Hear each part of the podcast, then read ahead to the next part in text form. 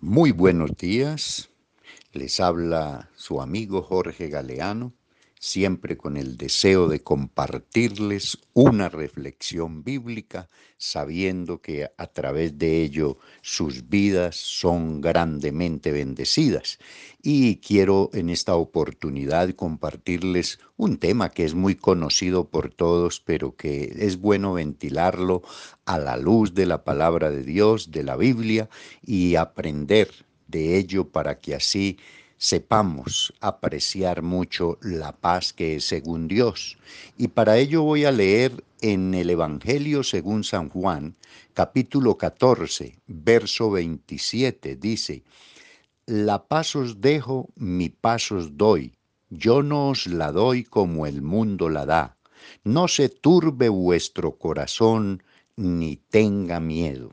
Qué preciosa esta escritura que precisamente Dios en su, misericordia nos dice que nos entrega su paz, su paz no nos pertenece. Se cuenta de un concurso de pintura que precisamente eh, los participantes fueron presentando sus dibujos, sus pinturas ante el jurado y por supuesto hubo una eliminación hasta que solo quedaron los dos finalistas. Y las pinturas de los dos finalistas, una pintaba, por ejemplo, los campos elíseos y los campos de, de Inglaterra después de la Segunda Guerra Mundial y por supuesto esto inspiraba paz. Pero el cuadro ganador fue aquel que en su pintura reveló, manifestó una débil rama y en esa débil rama un nido y un pajarito ahí seguramente calentando sus huevitos y inspirando, transmitiendo una paz a pesar de que esa ramita estaba rodeada de una gran catarata que seguramente en lo real ocasionaría un gran estruendo, algo tormentoso, algo difícil a veces de, de estar experimentando permanentemente. Y esto es lo que Dios quiere, que nosotros a pesar de las circunstancias, a pesar de los momentos adversos, siempre estemos conservando esa paz que Él nos ha dado. Esto es la voluntad de Dios precisamente para su vida, para mi vida y para todas las personas que nos acogemos a depositar la confianza en nuestro Dios. Y, que, y quiero eh, comunicarles o expresarles de la palabra del Señor unas tres clases de paz que encontramos en ella. Y primeramente encontramos la paz con Dios. La palabra del Señor, precisamente en Romanos capítulo 5, versículo 1, nos dice la palabra ah, de la siguiente manera. Justificados pues por la fe, tenemos paz para con Dios por medio de nuestro Señor Jesucristo.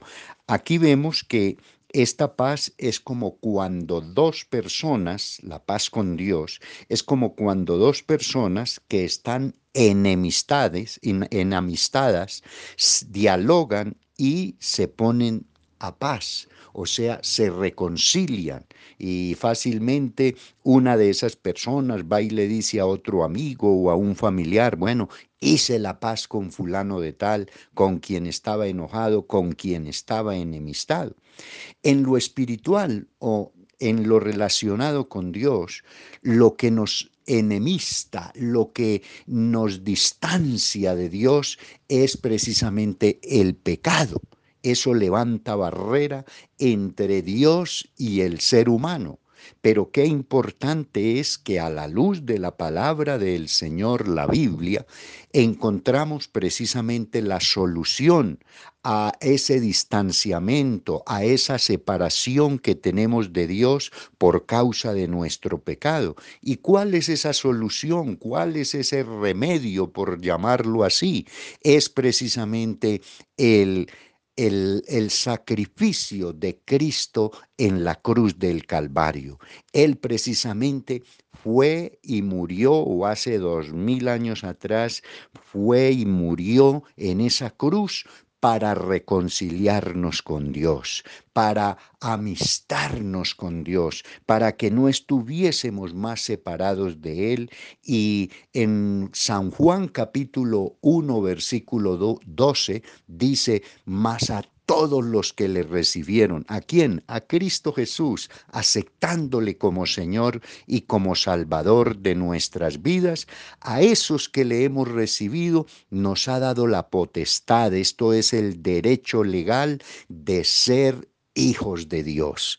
Qué importante es en un acto de fe para que exista esa paz con Dios, poder identificarnos con la obra redentora de Cristo en la cruz del Calvario y a partir de ese momento ser amigos de Dios, ser hijos de Dios, como nos lo dice San Juan capítulo 1 versículo 12.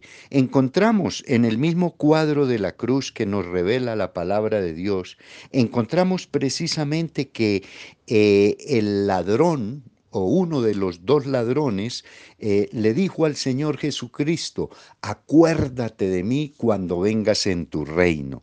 Y la respuesta del Señor Jesucristo fue, de cierto te digo que hoy estarás conmigo en el paraíso.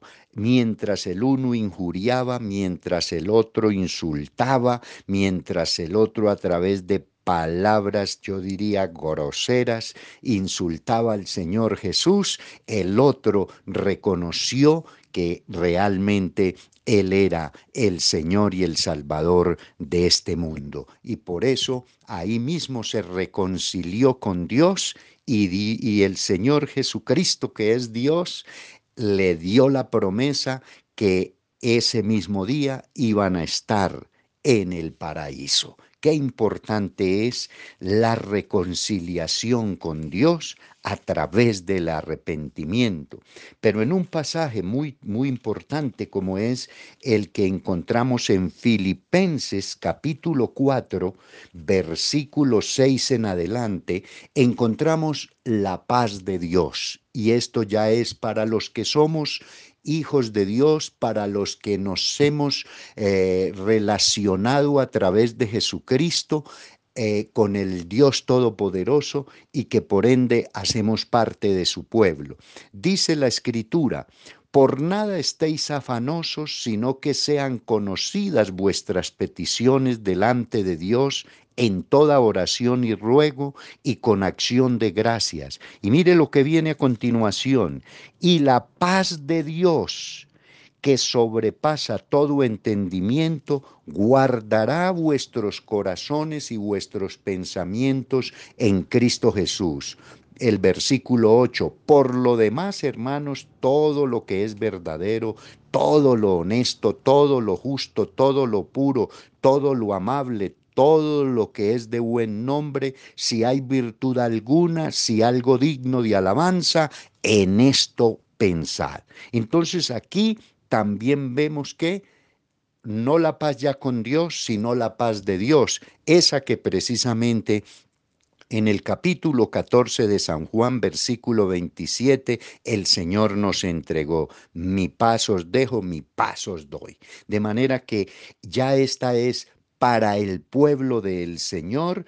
Ahora, en lo, en lo real, en lo práctico, vemos que esta paz es perturbada y de acuerdo a este pasaje de Filipenses, una de las cartas del apóstol Pablo, vemos que eh, hay cosas que ahí se revelan que nos perturba, que, que como que nos hace esfumar esa, esa clase de paz, la paz de Dios. Y es que los afanes, Dice, por nada estéis afanados.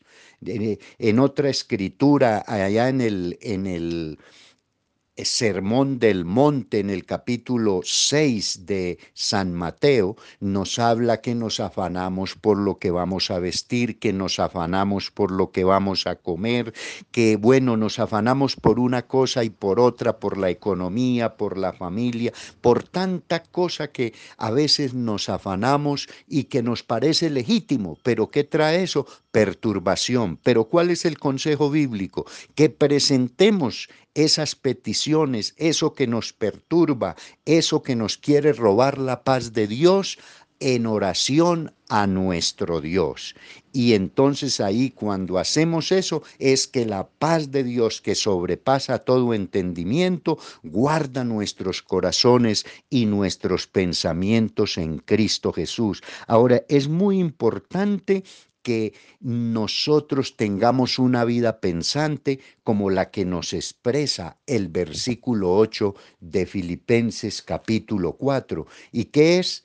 Que pensemos en lo que es justo, pensemos en lo que es amable, Pensemos en lo que es honesto, pensemos en lo que es puro, en lo que es verdadero, en lo que es digno de alabanza. En esto nos aconseja el Espíritu Santo a través de el apóstol Pablo qué pensemos. La vida pensante es muy clave porque yo puedo estar pensando pesimistamente, puedo estar pensando negativamente, puedo estar pensando cómo hacer el mal al otro y todo esto, por supuesto, nos roba la paz de Dios. De manera que vale la pena recordar lo de la pintura eh, del concurso que dijimos en el puro inicio de esta reflexión que fue la que ganó, aquella que precisamente en medio de esa, de esa turbación que podía ocasionar la gran catarata,